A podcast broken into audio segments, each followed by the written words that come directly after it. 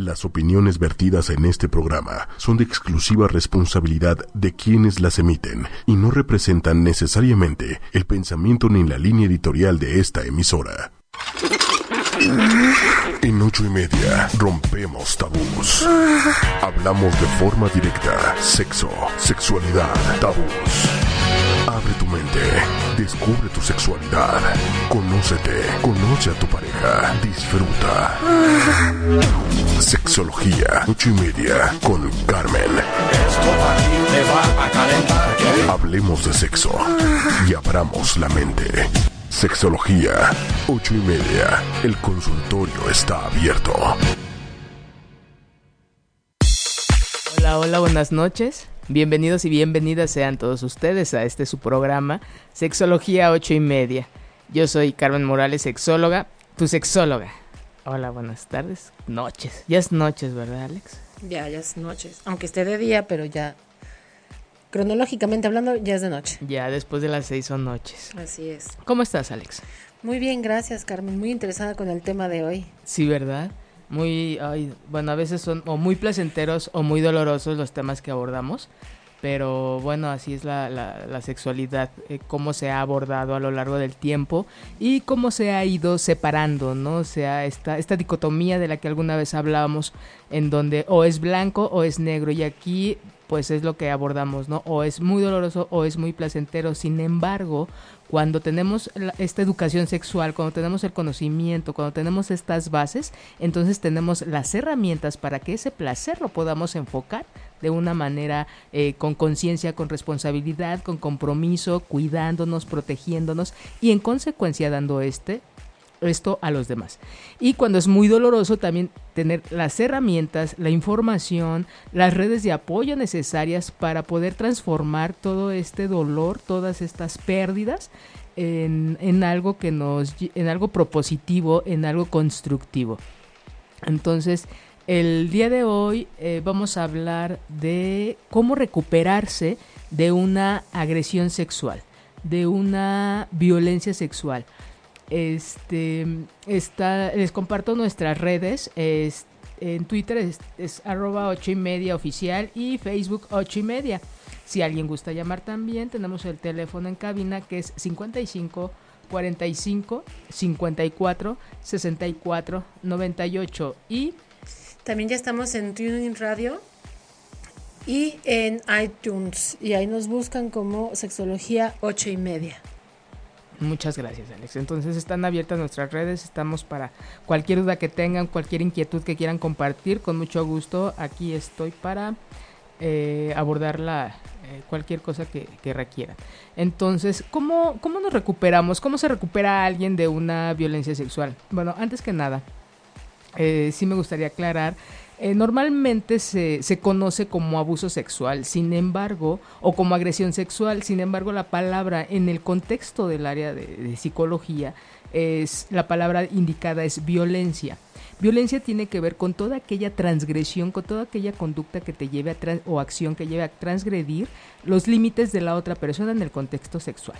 Puede ser desde una mirada, desde tocar, desde decir este, este acoso que hablábamos alguna vez en, nuestro programa de grooming. eh, todo este tipo de cosas que lleven a otra persona a sentirse violentada, transgredida. En un contexto legal, solamente le llaman violación al acto de penetrar. Dentro de la psicología no, es cualquier cosa que, que tú no estés de acuerdo y que se te, esté trans- se te transgreda este límite que tú has puesto. Desde tu pareja, desde alguien de, amigos, de, de alguien que, que vas en la calle y te, te hace alguna eh, conducta jalón y, y demás, ¿no? Sí, por ejemplo, es clásico, vas en la calle, bueno, pues sí, lo que llaman el arrimón, ¿no? En el metro. De hecho, ya hay el, el vagón exclusivo para mujeres. Este, en el micro, cuando igual se te pegan. A mí, en lo personal, alguna vez en prepa, saliendo de prepa, caminando, pues hacia donde me recogían, unos muchachos con un- unas como cadenas se aventaron, como, pues esa es una manera de, no pasó a mayores, pero el hecho que transgredan tu, tu, tu espacio vital. Y que tú, tú, eh, que tú lo sientas que, que se, te transgrede, ¿no? eh, cada quien tenemos una historia de vida diferente, entonces cada quien va a tomar estas cosas de manera distinta. Hay algo muy común, en, principalmente en el área laboral, en donde dice, ay, pero si nada más nos reímos de esto, o fue esta broma, o, no pasa nada. No, sí, sí pasa. Hay gente a la que puede no incluir este, estos momentos incluso de risa o, tomarlo como risa, como juego, pero va a haber gente que no, que va a ser una, una transgresión para, para ella, para él. Claro, ¿sabes? Hay una escena clásica en oficina que la verdad es que me ha tocado, bueno, cuando trabaja en oficina me tocó verla y finalmente también me tocó vivirla. Cuando llega algún compañero o una compañera o un compañero y te agarran los hombros. Es como se te paran por atrás y te empiezan a agarrar los hombros. y el masajito, ¿no? El masajito y dices, o sea, perdón, esa cuates, o sea, y eso es típico y nadie dice nada.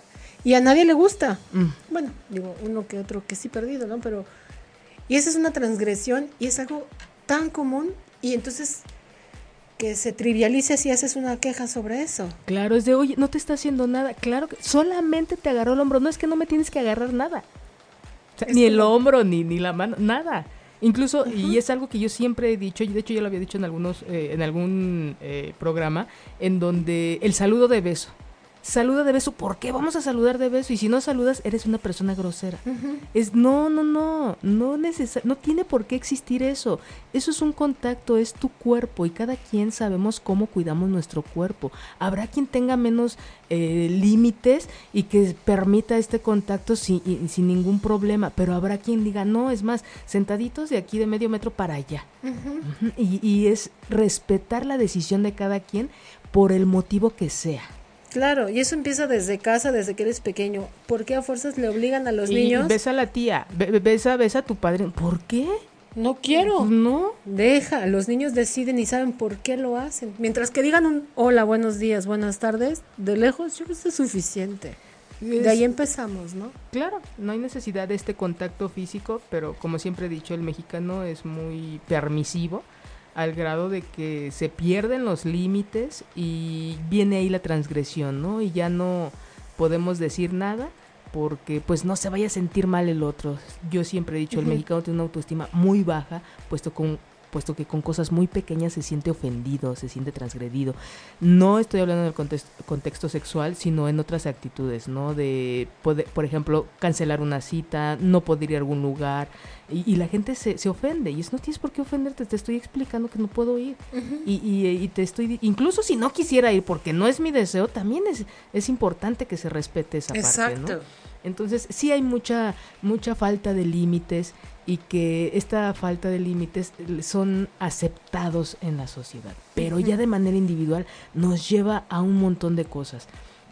Y entre tantas a este a, a esta agresión, a esta violencia sexual tan frecuente a nivel mundial, dice la Organización Mundial de la Salud que a nivel mundial por lo menos una de cada cinco mujeres son objeto de violación o intento de violación en el transcurso de su vida. ¿Se imaginan qué problema tan grande existe?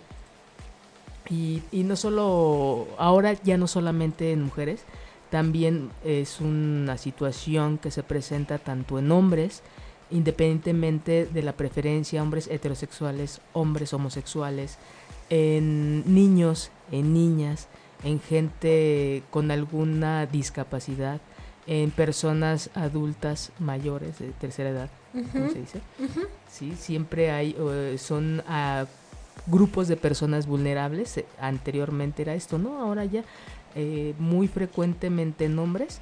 Y, bueno, si no se denuncian mujeres, imaginas, imagínense en hombres, ¿no? Con esta idea que se tiene de que, el, ¿cómo crees que le va a pasar eso a, un hombre? Hay una, no sé, no recuerdo dónde leí, donde una mujer cuando es eh, violentada sexualmente, pues eh, hay muchas, a cada quien le afecta de manera diferente, depende de sus creencias, pero quien dice, ya no soy virgen, ya no soy merecedora de, muchas cosas, ¿no?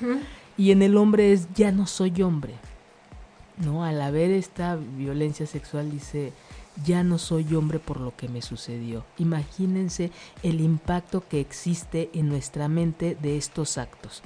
El como por ejemplo, para, para, para aterrizarlo un poquito, si a alguien le roban el coche, ¿no?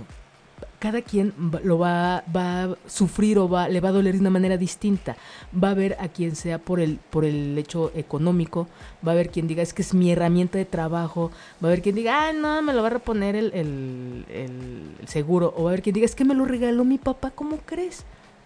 Hay cuatro, eh, mencioné cuatro ejemplos diferentes, entonces la pérdida es distinta. Igual es en la sexualidad. Una violencia sexual, una agresión sexual, tiene, se pierden cosas. Para cada quien se pierden cosas diferentes. Para cada mujer es, para unas puede ser perder la virginidad. Tuve una paciente hace algunos años en donde llega eh, bueno, yo siempre reviso con quién llega, con quienes llegan, que es parte de sus redes de apoyo. Esta chica llega de tenía 22 años, estudiaba en la universidad, se tiene que trasladar a Puebla porque pues ahí estaba su escuela, entonces ese día en la madrugada iban a dejarla. Y ahí, bueno, las interceptan y se llevan a la chica, la violan dos tipos. Y cuando llega conmigo, que es como tres días después, llega acompañada de su pastor del pastor de su iglesia. O sea, no llegó acompañada de, la mamá, del papá, de, un familiar cercano, no, llegó acompañada del pastor. Entonces, eso es como empezar a revisar esa parte. Esta chica dice, bueno, yo ya no voy a, yo voy a tomar ya mis clases ahora por internet porque pues sí, tengo miedo de salir. Este, ya no empieza a tener, bueno, muchos síntomas, pero uno de los que me llaman la atención es, dice, yo ya no me voy a poder casar. Les estoy hablando de que esta chica la vi hace cinco años, tanto, 22 años. Dice, yo ya no me voy a poder casar. Y le digo, bueno, ¿y por qué ya no te vas a poder casar? Es que yo ya no soy virgen. Porque para casarse hay que ser virgen, hay que llegar virgen al altar. Y yo ya no soy virgen, entonces yo ya no me puedo casar. De ese tamaño son las creencias que cada quien tenemos y que son respetables. Y así como a ella le afectó esta parte y este concepto en ella de lo que es la virginidad y lo que implicaba para relacionarse en pareja en un futuro y formar una familia, es el mismo impacto para todas las demás personas, hombres, mujeres, niños, etc. Entonces, ¿qué es algo importante aquí? Es esas eh, características que presentan después de este evento traumático, como son diferentes, entonces se tratan diferente en cada persona. Cada quien, como mujer, como hombre, se, lo, se, lo se ve de manera distinta que esa es una parte del trabajo. Otra parte del trabajo es cómo me ven los demás. ¿Cómo reacciona la familia ante estas situaciones? Va a haber quien eh, reaccione con mucho enojo, va a haber quien reaccione con, con rechazo incluso, va a haber quien reaccione no creyendo. Entonces, imagínense cómo se siente, cómo se vive la persona violentada, eh, cómo va a cambiar de manera drástica estos introyectos, esta forma de pensar y de dirigir su vida, súmenle la reacción del otro, no son resultados nada positivos. Son doblemente victimizados. En el momento en que sufren la agresión y en el momento en que alguien más, un tercero, las vuelve a victimizar.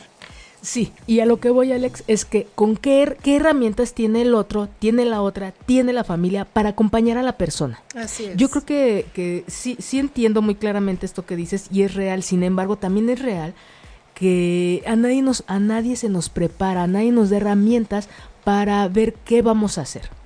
Y, y, como pareja, pues también es un impacto muy, muy fuerte, ¿no? También hay, puede haber culpa, ¿Cuántas pacientes no han llegado al consultorio en donde, híjole, es que quedó el de ir por mí, quedó, me invitaron a la fiesta y me fui temprano y ya no me acompañaron, ya no me llevaron o me llevaron y sucedió esto. Todas estas posibilidades de lo que sucedió Sí. Entonces hay culpa no solamente en la persona, hay culpa en la familia, hay culpa en la gente de, que, rodea a la, a la, persona traumatizada. Entonces todas estas eh, situaciones nos llevan a, al tema del día de hoy, abordarlo hoy, qué podemos hacer, cómo podemos acompañar a, a nuestra, pues sí, a nuestro ser querido, a esa mujer, a ese hombre, para que... Eh, contenerlo, para, para transformar la situación, para actualizarla, para que sea menos traumante este evento, ¿no? Y bueno, creo que ya no expliqué lo que era la diferencia entre agresión, violencia y, abuso, ¿verdad? Este, bueno, se utiliza, sí, sí, sí, sí, expliqué, se utiliza violencia. La palabra agresión tiene que ver con toda esa energía que requerimos para movernos, para llevar a ejecutar algo, para salir de algo. Entonces toda la gente somos agresivas, es parte de nosotros. Ya la parte violenta, no todos somos violentos. Es como el miedo, no todos tenemos miedo y el miedo utilizado de una manera positiva es para sobreponerse a, igual sería en este caso la agresión, ¿no? También, claro, claro que también. Sí, porque no sé, por ejemplo, no sé, podemos encontrar algún evento en donde reacciones de una manera agresiva, pero para, no sé, alguien se te acerca en el metro y te da la rimón.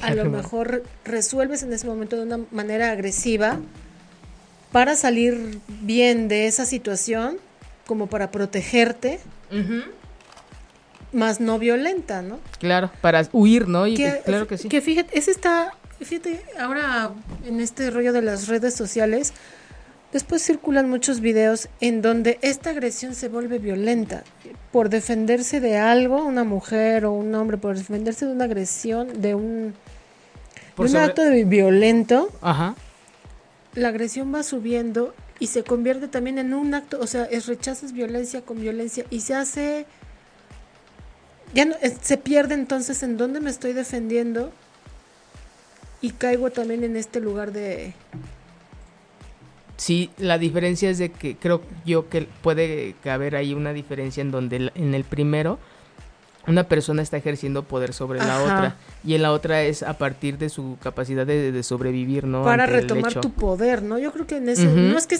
no que sea válido, pero es una manera de sobreponerte y retomar tu poder para no ser víctima de.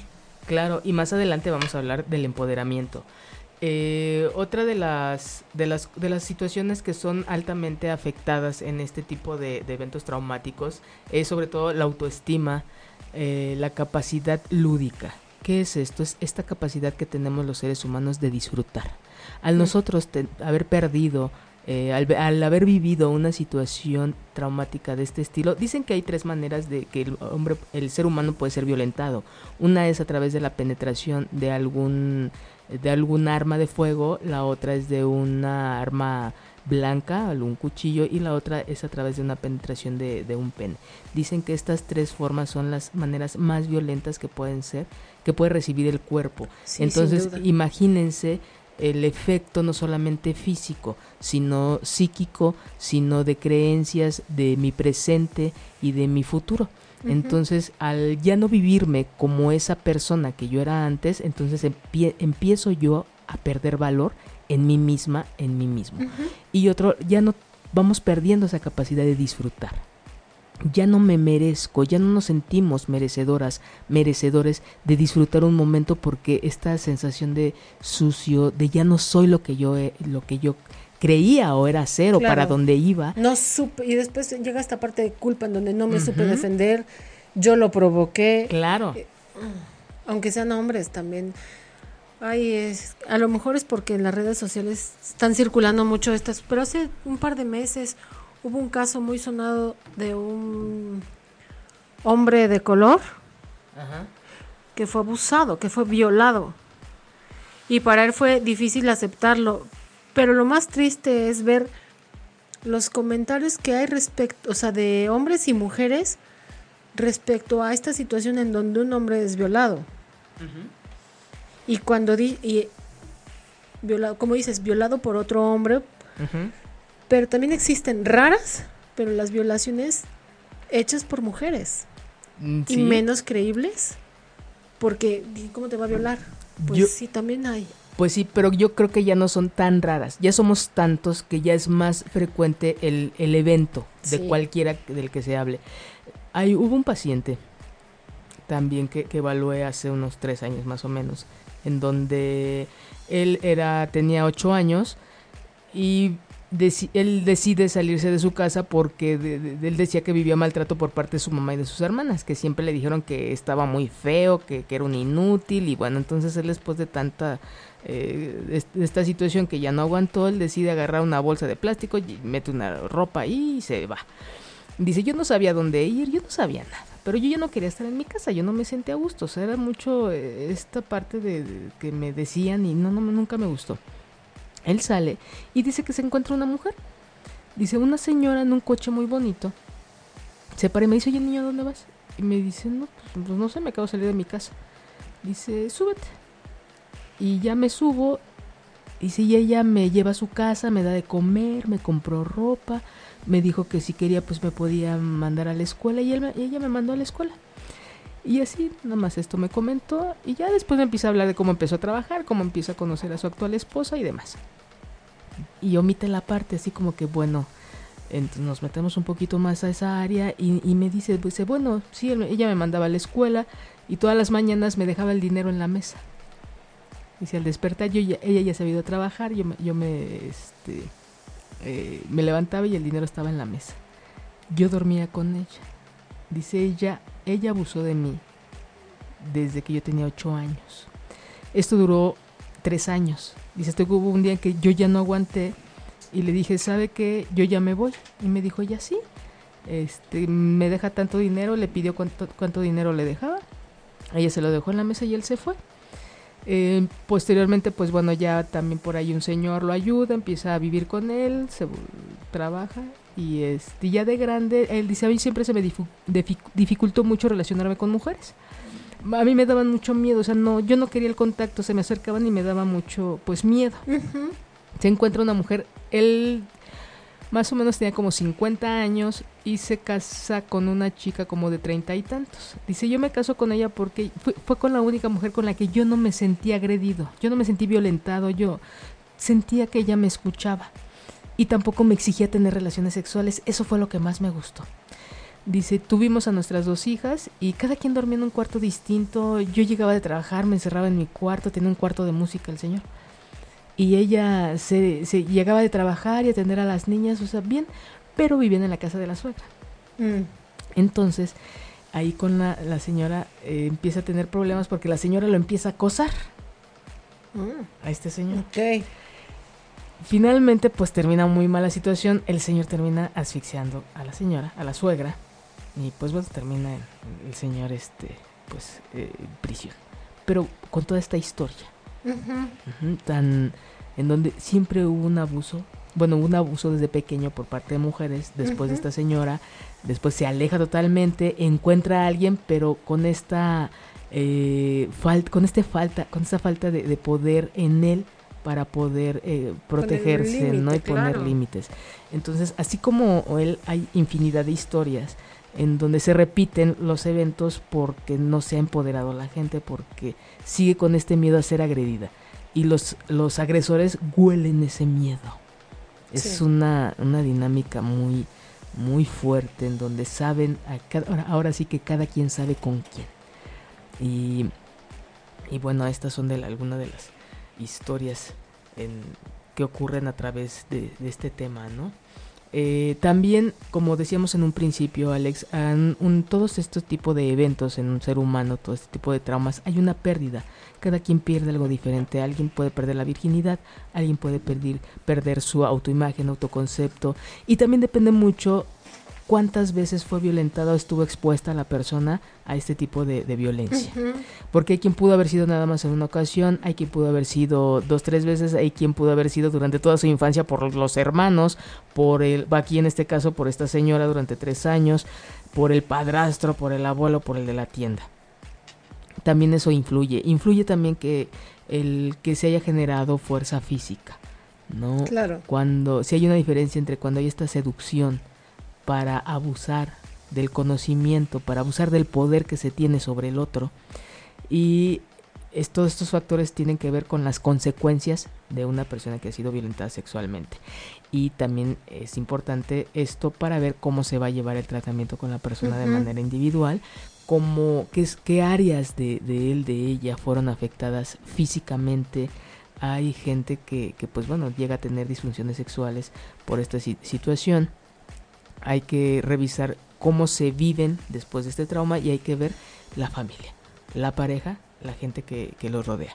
Y para, antes de continuar con nuestro tema, vamos a escuchar una canción que en donde yo creo que parte de, reestructurar un evento traumático es empoderarse, esta palabra que decías hace ratito, Alex, empoderarse, acomodar cosas, resignificar los invito a que escuchen esta canción. Y estamos de regreso después de escuchar una canción motivante. ¿De dónde sale la fuerza? De adentro. Y así como les platiqué el caso de este paciente, también tuve una paciente en donde 24 años la chica. También llega una, a que se le haga, realice una evaluación. Ella es violentada sexualmente un día que va a su trabajo y entre tres chicos, tres fulanos, tres chicos, tres tipos ahí eh, abusan sexualmente de ella. Eh, llega conmigo como a los 15 días y vestida pues minifalda, una blusa muy pegada, muy arreglada la muchacha y todo, ¿no?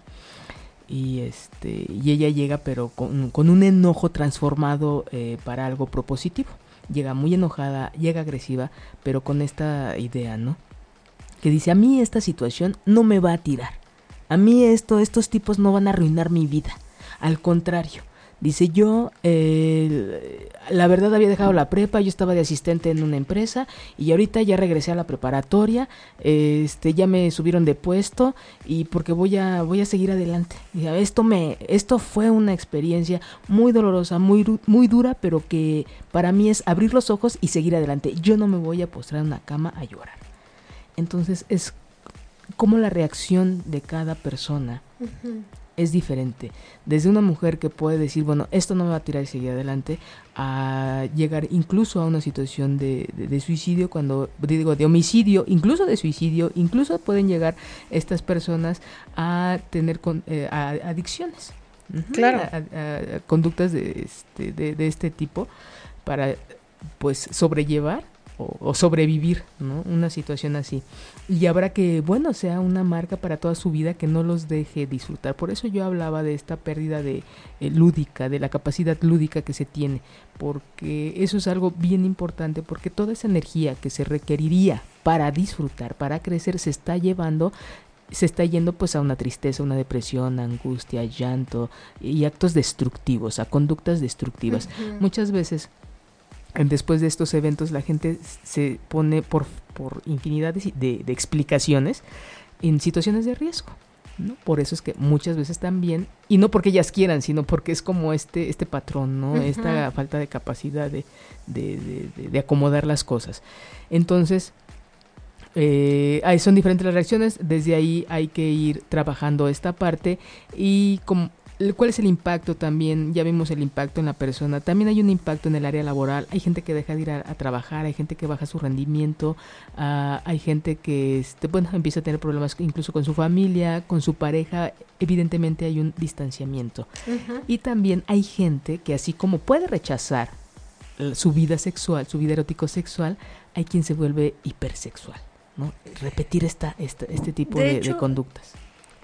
De hecho hay una pues sí, una teoría, por decirlo de alguna manera, o estudios en donde dicen que la ninfomanía es una manera que utilizan las personas que han sido, es una de las maneras que utilizan las personas que han sido abusadas sexualmente para volver a tomar poder de su propia sexualidad, para no permitirle a nadie que los vuelva a violentar desde esa manera. Entonces ellos deciden tener sexo, mucho sexo, y ellos deciden con quién, a qué hora y, o sea, es todo el día, todo el tiempo, pero esa es su manera, es la manera que ellos han encontrado, que igual no es muy sana si finalmente es la única manera que tienen de encontrar un placer. Pero es este, viene a partir de lo que decías en un principio, ¿no? Del control y que eso les genera poder. Exacto. Porque al haber sido, eh, haberles quitado el poder, y no solamente de esta parte sexual, sino de un montón de cosas, eh, los lleva ahora yo lo quiero tener o cuando o algo muy claro no tenemos la mente ah, la mente es muy caótica. Cuando no podemos controlar nuestros pensamientos o lo que tenemos dentro nosotros lo llevamos hacia afuera. Recuerden que alguna vez hablamos del ritual. Lo que hacemos afuera es en consecuencia para que tenga un efecto en, dentro de nosotros. Entonces es controlar lo que está afuera, ojo con esa gente controladora, ojo con esas personas obsesivas, ojo con, con este de que todo en orden, todo limpio. ¿Qué les está diciendo? Algo les está diciendo dentro de su mente. Quieren orden, quieren control, quieren limpieza en su mente para como como esta esta ansiedad que generó esta desestructura que, que generó el, el evento traumático no y hay este efecto, bueno, esta situación no solamente tiene efecto en la persona, sino todo el sistema. Entonces, todo el sistema tiene que resignificar, tiene que acomodar cosas para poder ah, acompañar y poner en su lugar esta situación. ¿Nos traes, Alex, un, un, dato, curioso? un dato curioso? Fíjate que la, la muy famosa película Naranja Mecánica de Stanley Kubrick maneja una escena de violación muy muy fuerte prácticamente al principio de la película.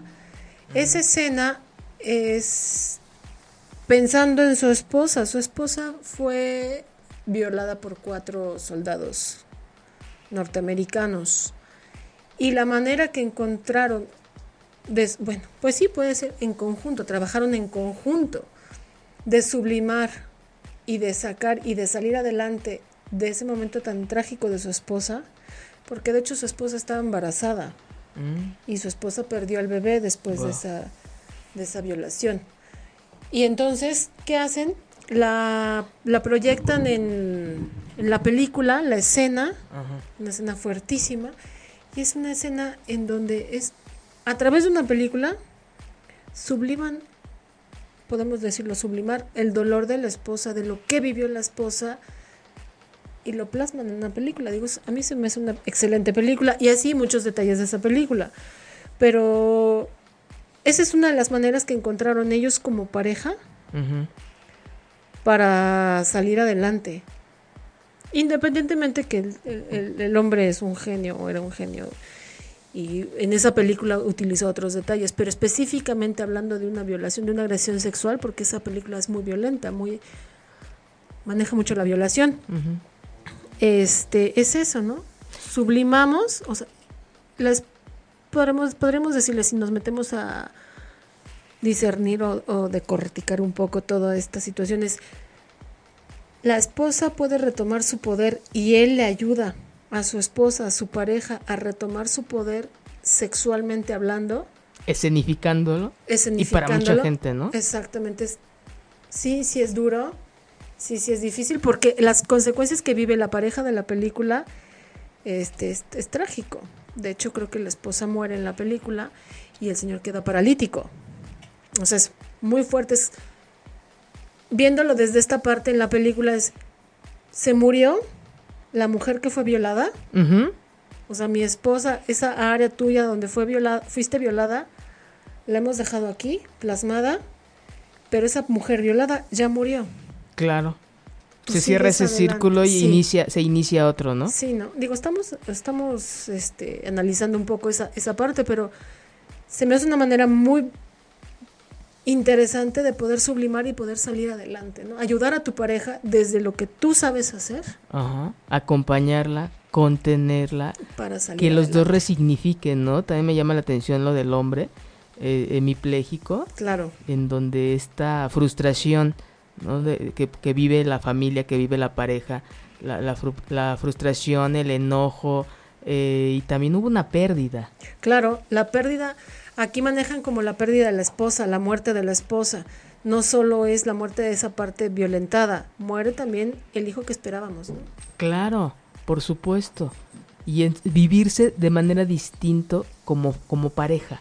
Así es. ¿No? Cuando, cuando perdemos el, la idea original, la estructura original, nuestra vida, la vida que teníamos. Es como incluso hasta cambiar de nombre, ¿no? Sí, claro.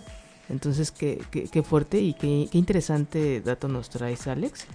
Em, entonces, es como en este ejemplo nos da también pauta, Alex, para ver de qué manera podemos acompañar a, a nuestra pareja. Primero, revisarnos nosotros. ¿Qué sucedió en mí como amiga, como familiar, como pareja de él o de ella en esta situación. Porque mi pareja, o ella, o él, perdió algo. ¿Qué perdiste tú? Esto va para esas, esas personas que están alrededor de la, de, la, de la víctima. ¿Qué perdieron ustedes? Que eso a veces no lo, por, por estar enfocados o enfocadas en lo que le pasó al otro, que por supuesto es, es el, lo más importante, también ustedes o nosotros perdimos algo. ¿Qué es lo que perdimos? Es diferente para cada quien. Confianza. Hay mucha gente que lo culpa. Hay mucha gente que, que, que da explicaciones muy radicales, muy dolorosas, en donde tú tuviste la culpa, tú te expusiste, porque son incapaces de reconocer que cierta responsabilidad y no quiere decir que ustedes la tengan sino es que parte no hice, entonces yo no quiero tener nada de esto porque no sé qué hacer con ello, entonces tú tuviste todo. No, aquí hay una víctima y aquí hubo un agresor o hubo muchos agresores durante un momento, durante mucho tiempo. Eso son de esas cosas que deben de quedar muy claros. Es tú viviste una situación violenta, tú no fuiste partícipe ni tú la motivaste. ¿no? Así es. Aunque la culpa, bueno, la culpa puede ser por infinidad de cosas, incluso por haber sentido en algún momento placer, que es diferente a que les haya gustado. Claro. Por eso es importante que sean acompañados de manera individual, en pareja, en familia, con por especialistas. Es muy difícil salir adelante de estas situaciones solos o solas. Porque un evento traumático, cuando no se contiene, empieza a dañar y empieza a nutrir todas estas situaciones de dolor ¿no? De pérdida, de frustración. fíjate que es lo que mencionas. A mí hace unos años me llegó una pareja, obviamente a terapia de pareja, y llegaron muy enojados porque ella era muy controladora, muy controladora. Pero él poco a poco fue mostrando su pseudopasividad en una agresión impresionante. Era un hombre sumamente agresivo. Le, le comentabas algo que a él no le parecía lo pues más que cuestionarlo es este se me fue la palabra cuando los los confrontas. Se enojaba muchísimo, se ponía rojísimo y empezaba a apretar el, o sea, a bombear el puño y dices, este en, algún momento va a brincar. Y después de varias sesiones sale ellos tendrían en ese momento 15 años de casados, 17. El hijo ya tendría en ese momento tendría como 13 resulta que en algún momento, o sea, entonces tú vas, de, tú vas viendo, vas acompañándolos, ellos te van dando la pauta para poder irte adentrando, ¿no? Y después de un par de sesiones, resulta que casi recién nacido el niño, el, el hijito, se separan, él la deja. Y en ese inter, ella va a la tienda, uno de esos días va a la tienda con su bebé en brazos y es abordada por varios hombres este, y la violan. La encierran, yo no sé si estaban todos dentro de la, de la tiendita esta de abarrotes o qué, y la violan todos con su bebé en brazos. Y eso es lo que ella recuerda. Y este y ahí es donde sale el que ella culpa al marido. Y el marido es pero yo no estaba, pero la responsabilidad de él de sentirse culpable, de no, las, no estuve ahí a tiempo para defenderla. Y pues sí, sí, cierto, soy culpable. Y no soy merecedor de tener una buena vida. Y finalmente ella también porque pues, no me supe defender, solo pensaba en que mi niño estuviera bien. Y pues ni modo, pero la culpa la tienes tú por dejarnos, ¿no? Y él se compra toda la culpa. Entonces ahí amarras muchas cosas Desafortunadamente después de este evento duraron una o dos sesiones más porque salió a flote lo, lo verdaderamente doloroso. Y no regresaron. Pero esta es la triste historia en donde cada uno se compra por creencias y por, pues sí, por creencias el que tú eres el culpable de esto que me pasó. Por, por no acomodar a quien le toca la responsabilidad, que ni siquiera era para él, para ella, era para, los, tipos, ¿no? Exacto. ajá. Y, y, para hacer ver eso es importante las intervenciones de, de, de, un especialista.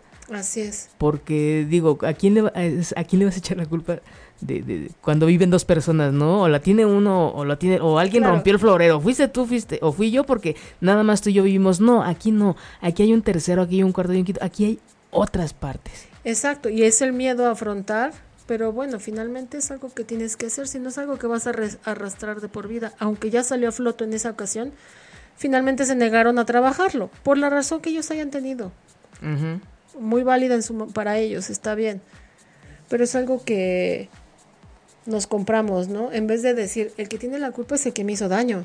Porque, y sí, digo, no es porque debieran saberlo, no porque lo deberíamos de saber, no, sino porque pues son situaciones que se, que, que se presentan, que impactan, que y dan en, las, en todos lados, ¿no? En la parte individual, social, económica, eh, laboral, en, en, nuestra historia de vida, eh, porque empezamos a juntar, ¿no? Las pérdidas y esta es la que nos hace, pues, como poner todo sobre la mesa.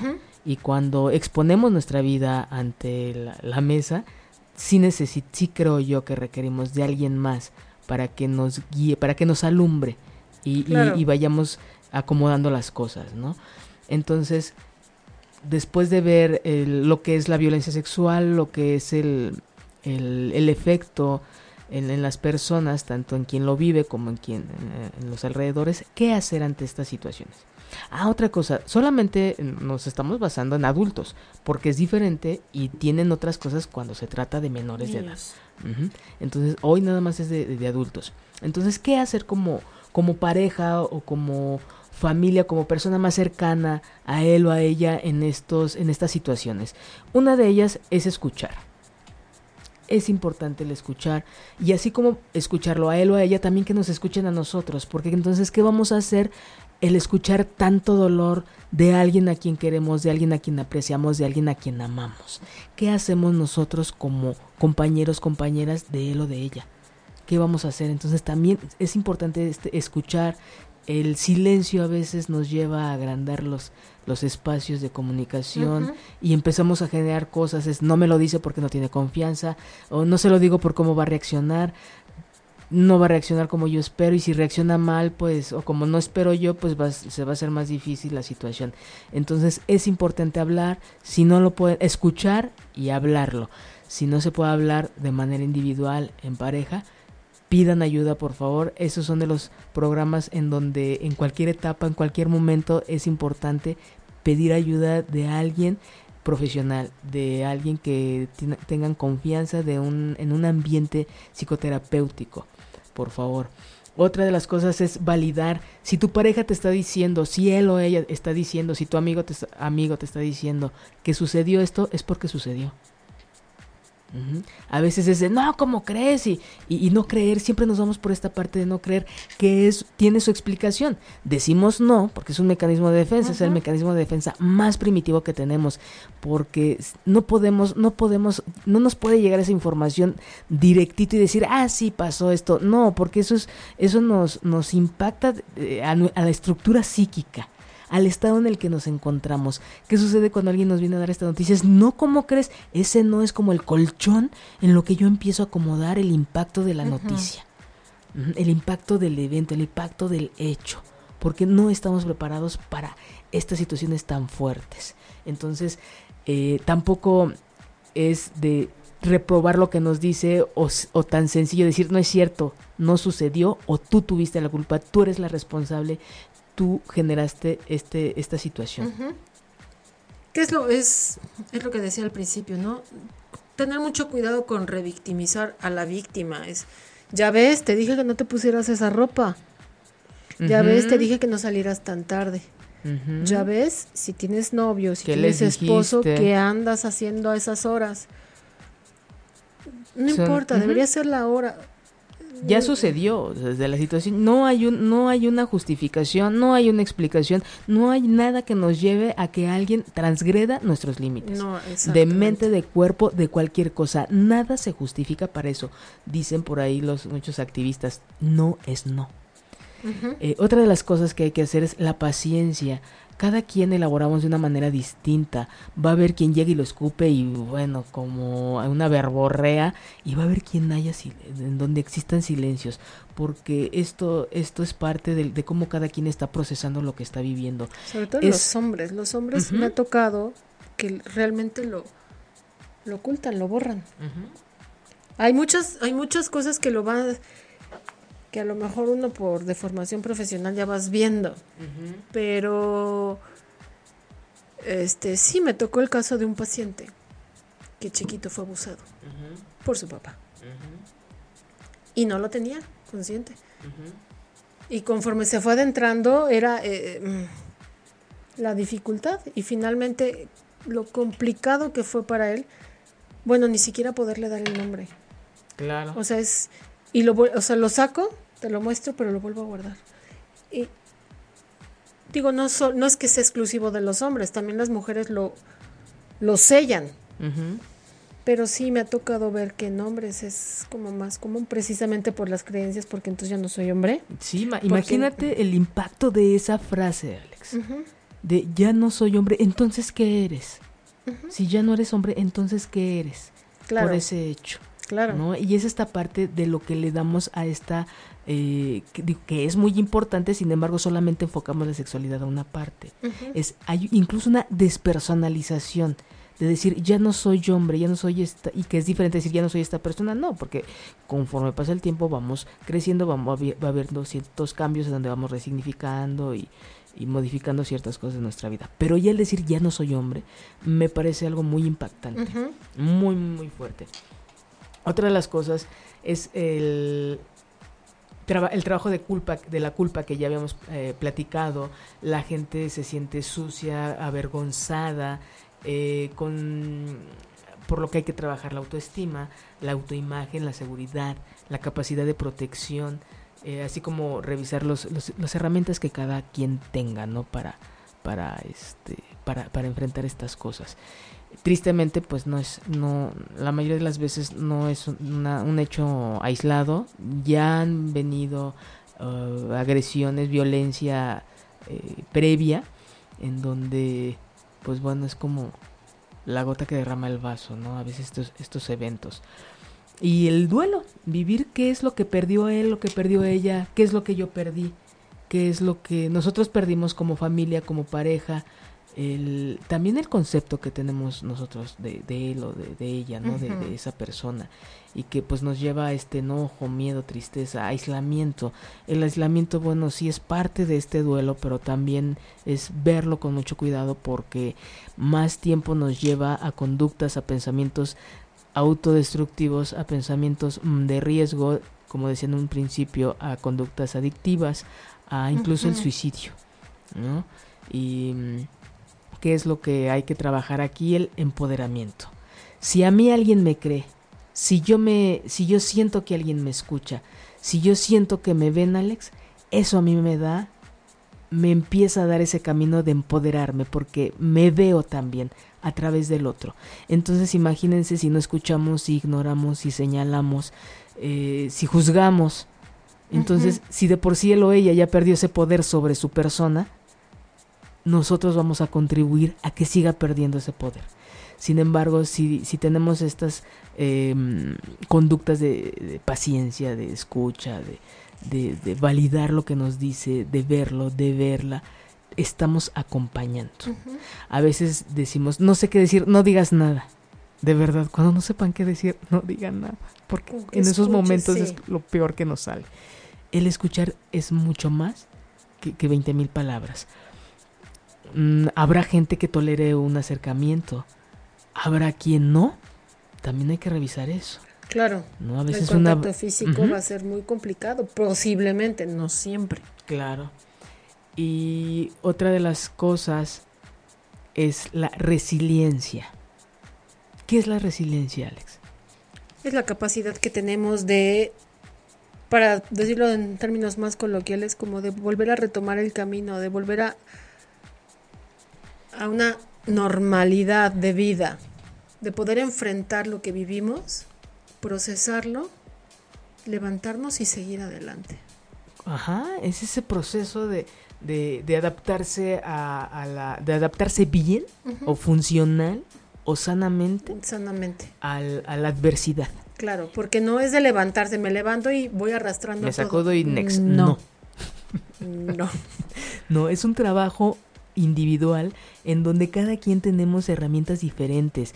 La gente extrovertida, en donde se inyecta energía con otras, la gente introvertida, en donde necesita sus espacios para recargarse, en esa capacidad de reflexión, en esa capacidad que tengo de, transformar las cosas, en aquello que hemos mencionado en otros programas, la travesía del héroe, ese mago que todos tenemos dentro para transformar ¿no? Y, esto llevarlo a la enseñanza. Eh, mucho del trabajo que, que, que, yo hago tiene que ver con pérdida, tiene que ver con dolor. ¿De qué manera lo transformamos estas personas que trabajamos ahí? Enseñando, dando clases, transformando la pérdida y el dolor en enseñanza para otros en ejemplo para otros. Entonces es revisar cada uno, cada una de nosotras esas habilidades, esas capacidades que tenemos para enfrentar cómo hemos enfrentado y cómo nos, cómo hemos crecido en otros momentos, porque no es el único que ha pasado. ¿Qué es lo que hemos tenido en otros momentos? Y es lo que hoy nos va a hacer fuerte. Crecer y tener una vida digna porque a veces estas situaciones nos llevan a vivir de una manera muy, con mucha carencia y no, no me refiero a la material, sino a la emocional, en donde no me doy permiso de disfrutar, en donde no me doy permiso de ver, en donde no me doy permiso de ver la vida que tenemos. ¿No? Entonces, otra de las, eso es muy importante, la, la resiliencia.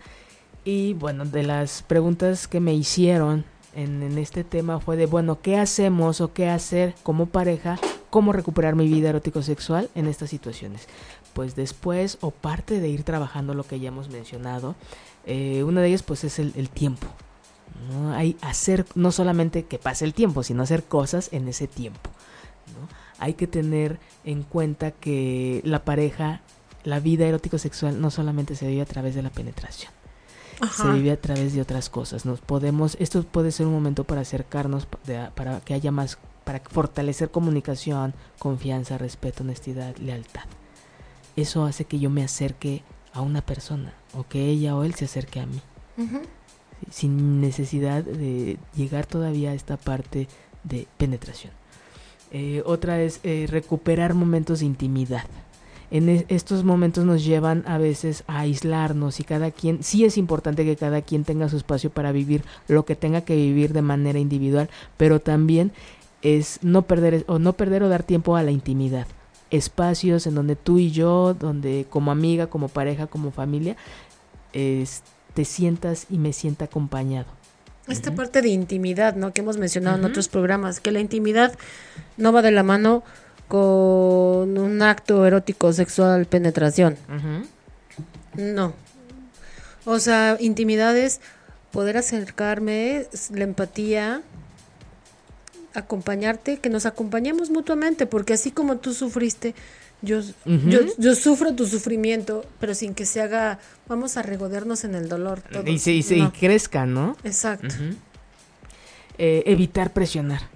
Eh, los tiempos de cada quien son diferentes, por eso es importante un apoyo externo que nos guíe, que nos permita tener un espacio para entender. Yo siempre he dicho, cuando uno entiende la historia del otro, nosotros tenemos más capacidad de acompañamiento.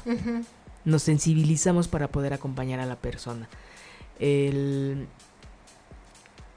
no tenemos, no tendríamos por qué perder la capacidad de volver a tener una vida erótico sexual, pero si no se trabaja la intimidad, si no trabajo mi autoconcepto, si no trabajo mi autoimagen, si no trabajo todas estas creencias que yo tenía alrededor de mi vida sexual, entonces no voy a poder llegar a tener este acercamiento.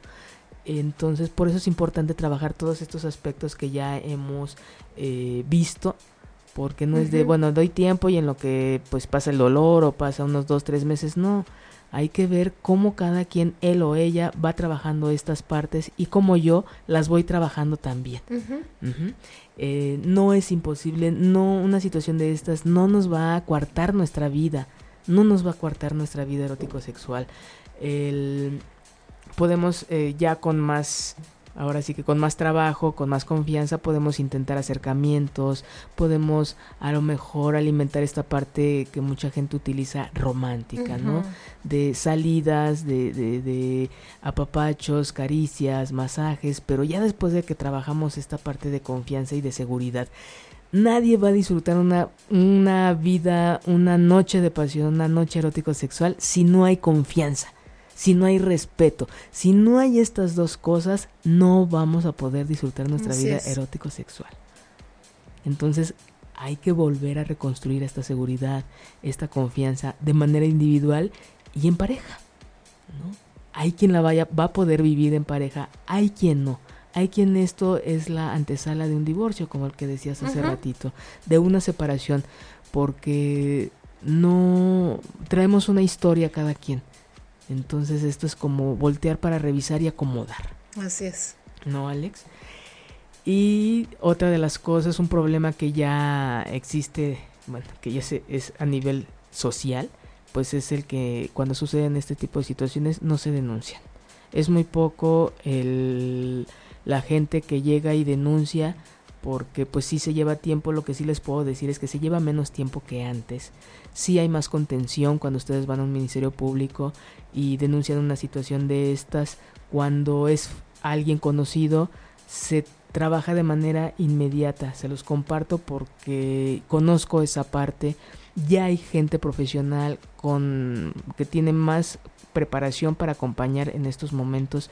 Ya no se llevan a cabo los juicios como antes, 2, 3, 4, 10, 20 años, ¿no?